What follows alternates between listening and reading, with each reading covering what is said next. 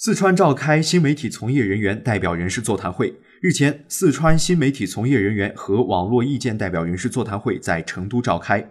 省委常委、统战部部长崔宝华出席会议并讲话。省委统战部、省委网信办、公安厅、省网络文化协会相关负责同志，二十五位有影响力的新媒体从业人员及网络意见人士代表参加会议。座谈会上，新华网四川频道总编辑侯大为等十二人踊跃发言，就增强线上线下沟通交流、加强网络监督管理、助推四川经济社会发展等感受体会，积极建言献策。